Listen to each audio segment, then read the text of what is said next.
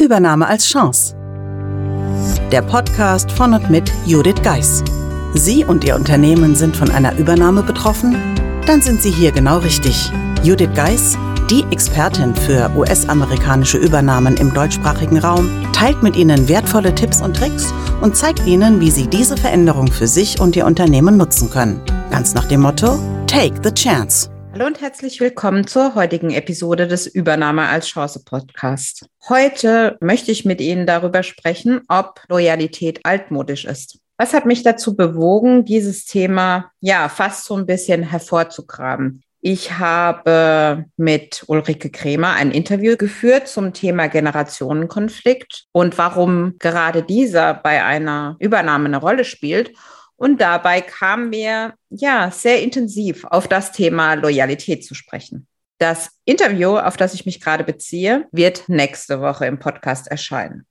Aber zur Vorbereitung dazu habe ich mir überlegt, dass ich einen alten Blogbeitrag hervorgraben könnte und diesen mit Ihnen teilen. Dieser Blogbeitrag ist erschienen bei meiner geschätzten Kollegin Diana Roth, die Herzblutpersonalerin und ist zwar aus 2019, aber vielleicht sogar aktueller denn je. Aber kommen wir auf das Thema Loyalität zu sprechen. Auch damals hat mich das Thema Loyalität beschäftigt und dabei auch insbesondere die Loyalität von Mitarbeitern auch nach der Übernahme.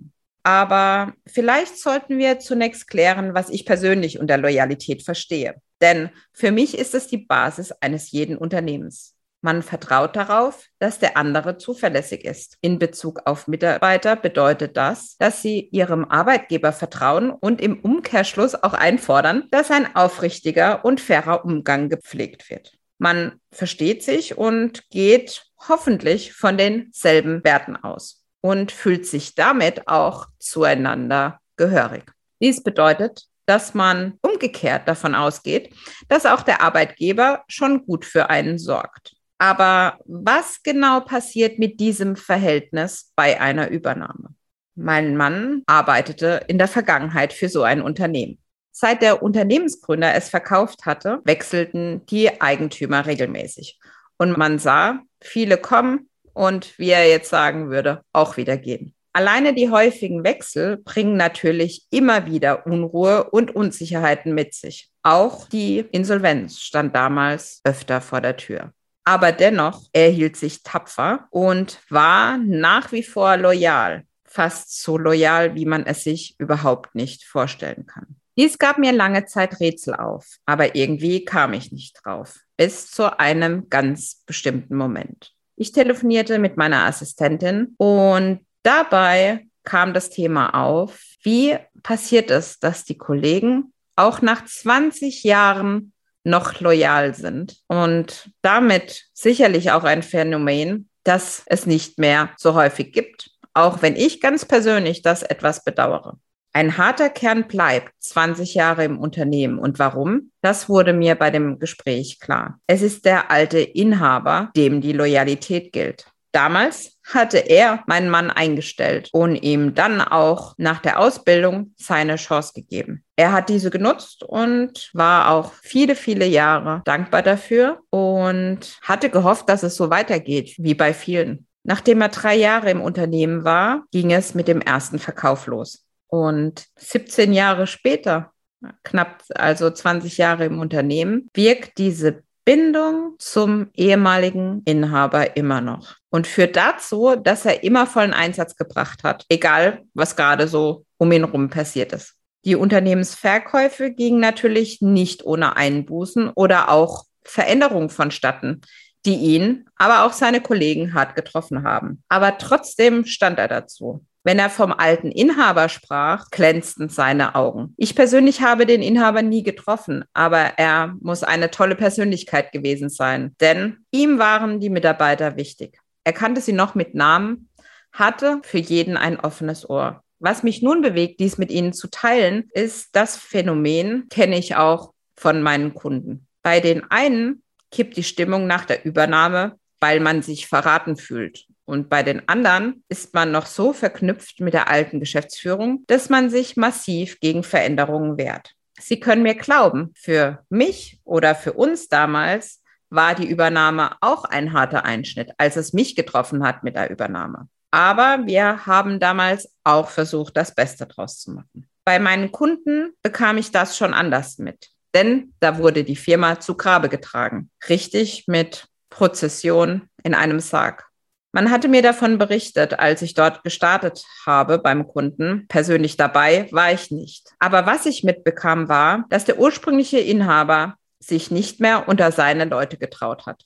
Denn mit diesen zum Teil sehr heftigen Reaktionen hatte niemand gerechnet. Wie kam es trotzdem dazu?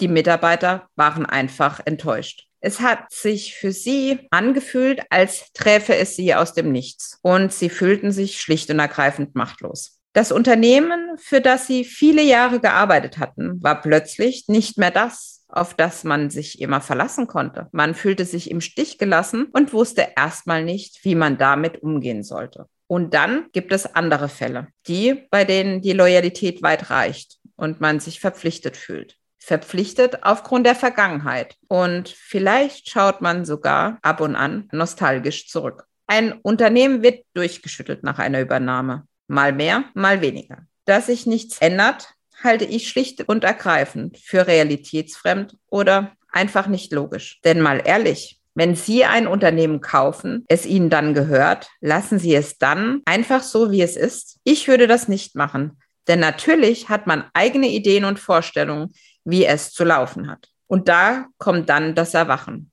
Denn einfach ist es in der ersten Zeit nicht. Gewohnte Strukturen und Abläufe verändern sich. Man fühlt sich nicht immer verstanden und gut aufgehoben. Dazu kommt die Angst, wie alles weiter bzw. ausgeht und natürlich die Gerüchteküche, die fast überkocht von allem, was man so hört. Und der allseits beliebte Satz hält sich tapfer. Es ändert sich nichts. Oft höre ich in den Fluren der Kunden einzelne Gespräche genau darüber. Man hätte uns einfach sagen sollen, dass sich was ändert. Aber so hatten wir uns das nicht vorgestellt. Ich habe mir angewöhnt, darauf zu antworten, wenn ich von Mitarbeitern des Kunden gefragt werde, dass es zumindest eins wird, nämlich anders.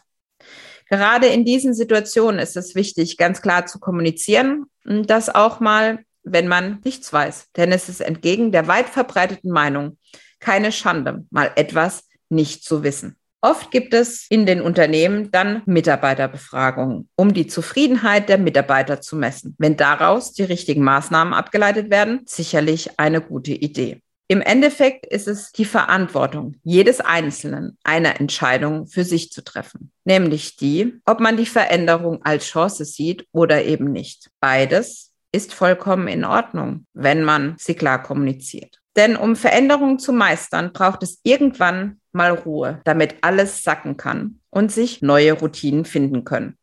Und nach einiger Zeit ist das Neue vertraut geworden. Das Unternehmen ist nicht mehr das gleiche. Aber das heißt nicht, dass man sich nicht wohlfühlen kann, wenn man dafür offen ist.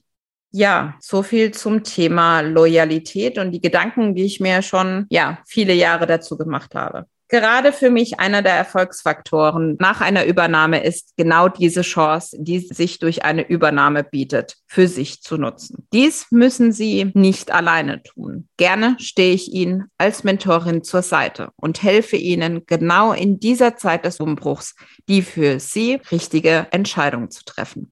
Gerne können Sie sich bei mir melden unter podcast at thebridge-online.com und dann schicke ich Ihnen gerne einen Link zu einem Erstgespräch zu, wo wir genau die Themen und eine mögliche Zusammenarbeit besprechen können. In diesem Sinne wünsche ich Ihnen nun erstmal einen schönen Tag und hoffe Ihnen ein bisschen mitgegeben zu haben, dass in jeder Veränderung auch eine Chance für Sie liegt. Ich wünsche Ihnen einen wunderschönen Tag. Bis dahin. Buchen Sie jetzt ein Mentoring mit Judith Geis. Egal ob als Mitarbeiter, Führungskraft oder Team. In einem individuell auf Sie zugeschnittenen Mentoring erhalten Sie wertvolle Tipps und Hinweise, wie Sie sicher durch die Zeiten der Veränderung kommen. Schauen Sie vorbei auf thebridge-online.com/mentoring. Den Link finden Sie auch in den Show Notes.